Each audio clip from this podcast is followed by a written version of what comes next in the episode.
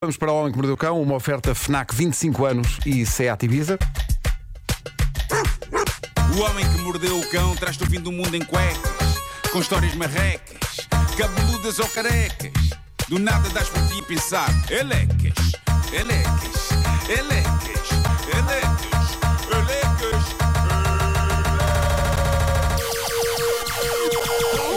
O homem que mordeu o cão traz-te o fim do mundo em cuecas, elecas. O homem que mordeu o cão traz-te o fim do mundo em cuecas, elecas. Título deste episódio: Brincos com joias e uma joia de pessoa. Bom, a primeira história de hoje é espetacular, é mágica, é romântica e é assustadora, tudo ao mesmo tempo. Uh, foi contada no Reddit por uma senhora anónima que ainda está meio embasbacada. Uh, diz ela, o meu marido e eu estávamos a passear com uns amigos quando passamos junto à montra de uma joalharia. Reparei nos brincos de ouro e opala, que, na minha opinião, estavam claramente longe daquilo que podíamos pagar por eles. Mas entramos num modo brincalhão, vamos aqui fantasiar que conseguimos comprar tudo o que queremos só por um instante.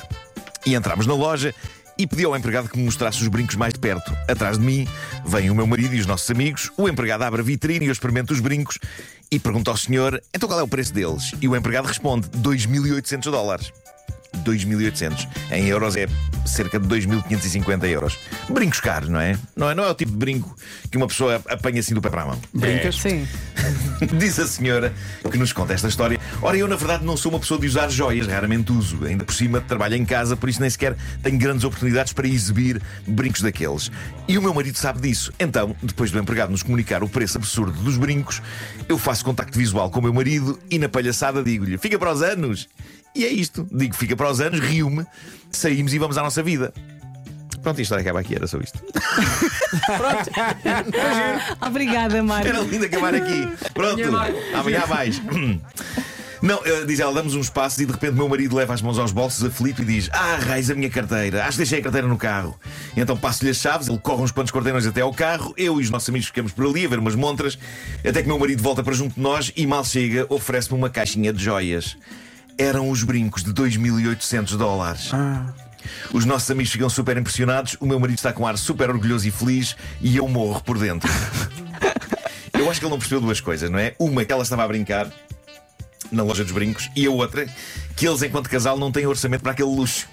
E talvez uma terceira coisa, que ela não tem grandes ocasiões onde usar aqueles brincos.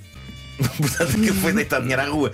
Mas pronto, agora que ela os tem na mão, eu acho que era de usar basicamente para tudo. Até Para tudo. Estar, até para estar em casa. Claro. Nem que de resto estivessem em pijama e chinelos, põe aos brincos. Praia praia com com os eles. brincos. Exato, praia com eles. Uh, diz ela, sinto-me tão mal. Não me interpretem mal, nós não vamos passar fome depois dessa despesa, mas é um desperdício de dinheiro tão gigantesco. Ela não queria aquilo, ela não queria 2.800 dólares de brincos. Diz ela, não fui capaz de lhe dizer o quão má ideia aquilo foi, sobretudo em frente aos nossos amigos. Para ser sincera, creio que nunca vou ter coragem de lhe dizer o disparate que eu achei que aquilo Olha, foi. mas ele não, não a conhece. Na sua essência, isto foi incrivelmente romântico, não é? Na cabeça Sim, dele. sim, mas. Mas só que também foi queimar mais de 2.500 euros em algo que vai passar mais tempo fechado numa caixa do que fora. Nos comentários houve quem caísse em cima da senhora a culpá-la por ela ter feito a brincadeira de entrar na loja e ter dado a entender que queria aquilo. Ela teve de fazer um update, fez uma atualização a explicar que aquela brincadeira é recorrente neles e que ela sempre achou que ele percebia que aquilo era uma brincadeira. Diz ela, por exemplo, estamos numa loja de antiguidades e vemos um enorme candeeiro de lustre para o teto, um de nós irá sempre dizer: Fica aos meus anos, porque ambos sabemos que nem sequer vivemos numa casa onde possa ser instalado no teto um candeeiro daqueles. Fizemos isso com um candeeiro recentemente e ainda com uma cabeça empalhada de búfalo, uma estatueta de um palhaço a tocar acordeão, um anúncio de internet de alguém que está a vender 15 bancos altos de bar em segunda mão. Dizemos sempre: Fica aos meus anos. Agora vem a parte realmente fofa desta história que vem na atualização que ela faz. Ela diz: Agradeci-lhe muito, fiz questão de deixar claro o quanto aquele gesto dele me fez sentir amada. Fiquei um bocadinho irritada, mas controlei-me para não ser desagradável ao falar-lhe do meu medo de que aquela de que o meu medo de que aquela despesa, do impacto que aquela despesa pudesse ter nas finanças dele. Mas ele disse-me: calma, que não vamos à falência. Ela diz ainda: agora estamos a desenvolver maneiras de comunicar melhor sobre este assunto das prendas um com o outro. E É melhor estabelecemos- acabar com isso. Estabelecemos um limite de 150 dólares. Mas olha- acima disso concordámos que o melhor é debater o assunto a dois. Na verdade, estão a construir alguma coisa entre É eles, bonito, não é? é bonito. Sim. Mas pronto, mas tem que debater o assunto a dois, não é surpresa, não é? Eu acho que presente acima de 150 dólares tem de ser surpresa para ter impacto, não é? Querida, estava a pensar em oferecer-te um carro de luxo, mas queria debater o assunto contigo. Não, não. Dá-me umas piugas. Deixa estar. Bom, ah, uma novidade sobre o grupo de Rabbit. De Rabbit. Rabbit. Rabbit. Rabbit. Uma novidade sobre o grupo de Reddit do Homem que Mordeu o Cão. Neste momento estamos com mais de 9 mil membros. E o Reddit estampou uma mensagem na página principal do grupo a dizer, e isto é incrível, que o grupo do Homem que Mordeu o Cão está nos 10% de maiores comunidades do Reddit. Já viste? achei isto incrível. Pois é. Tendo em conta que abrimos o Estaminé há tão pouco tempo, mas, mas está vibrante e está Mas se cheio calhar, de. oh, Marcos, se calhar é por isso mesmo. Sim, dá o efeito de novidade. Dá-lhe dá-lhe É mais umas semaninhas Vai falecer. e está tudo morto. Ah, Oh, não, mas, para, mas para quando entras na fase de paguem. Ah, sim, claro. Uh, daqui a 15 dias. Uh, isto não é mentira, atenção, as pessoas acreditam em tudo, calma. Uh, isto está cheio de boas histórias bizarras da vida dos uh, visitantes do grupo, todos eles ouvintes desta rubrica. Eu achei esta maravilhosa e é contada por um ouvinte nosso que assina no Reddit Rodas 3000, Rodas 3 mil. que é um magnífico nome e já vão perceber que faz sentido. Ele tem um grande, grande sentido de humor. Ele tem um grande sentido de humor. E ele diz o seguinte: tenho 40 anos e tenho uma doença neurodegenerativa, o que faz com que me desloque em cadeira de rodas elétrica desde os meus 3, 4 anos. Cá está, rodas 3000. E diz ele, e esta história é bastante interessante e útil para que se veja também o quão complicado é este país para pessoas com deficiência. Diz ele: Tinha eu cerca de 19 anos quando acabei o secundário e, por conselho de um professor, inscrevi-me no centro de emprego da minha área de residência. Preenchi todos os formulários com todos os meus dados e condições. E passados dois anos, reparem, dois, Dois anos? dois anos recebeu uma carta do centro de emprego. Jesus. E diz ele, nesta altura já me tinha desligado por completo a pensar que nunca me iriam chamar, a convocar para uma reunião. Não dizia se era para um futuro emprego, futura formação ou simplesmente para me darem os parabéns por estar vivo. E sim, diz ele, já me aconteceu, mas essa história fica para outro dia. História.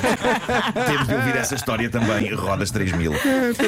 Diz ele, marco transporte para o dia indicado, preparo o meu currículo e lá vou eu cheio de esperança, mas ao mesmo tempo com alguma expectativa para saber o que me esperava, pois as oportunidades na minha condição são poucas. Chego à porta da sala em questão e vejo umas 15 pessoas, homens e mulheres, jovens como eu, e dava para ver que eram bem preparados fisicamente. Primeiro pensamento: olha. Deve ser uma formação e calhou-me um grupo bem porreiro. As raparigas eram lindas e eu fiquei bem contente. Os rapazes pareciam boa onda a meter conversa. E trocámos impressões. E eu adoro a descrição que se segue. Ele diz: Chega então um tipo em calções e manga à cava, Ai, mãe. de fita na cabeça Ai, Jesus. que entra na sala e nos manda.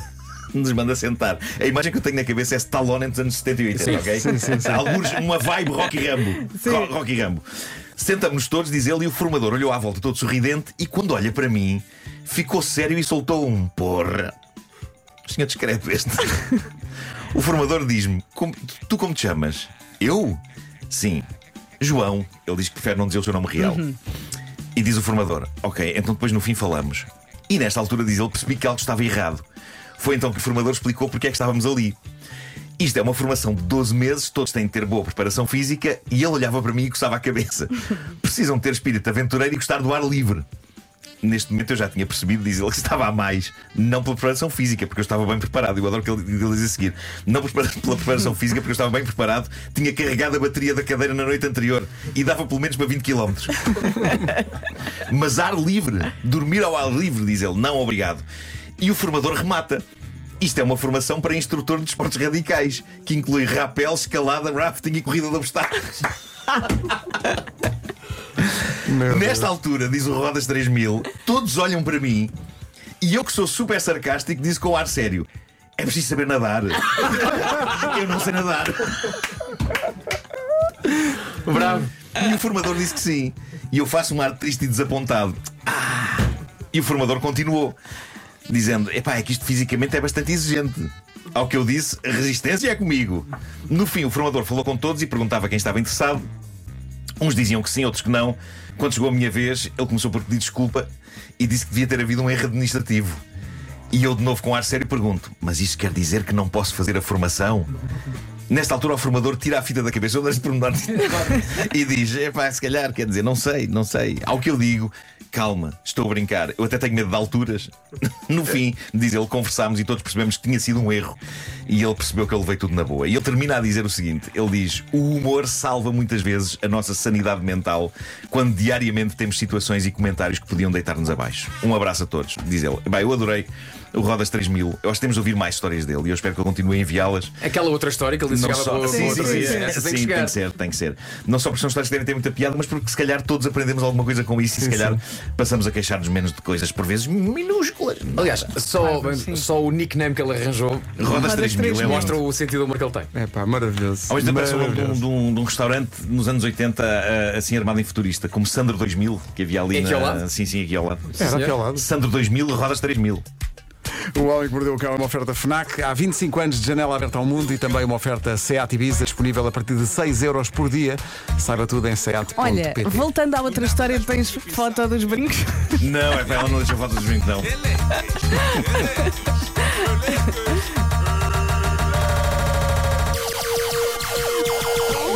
O homem que mordeu o cão traz-te o fim do mundo em cuecas.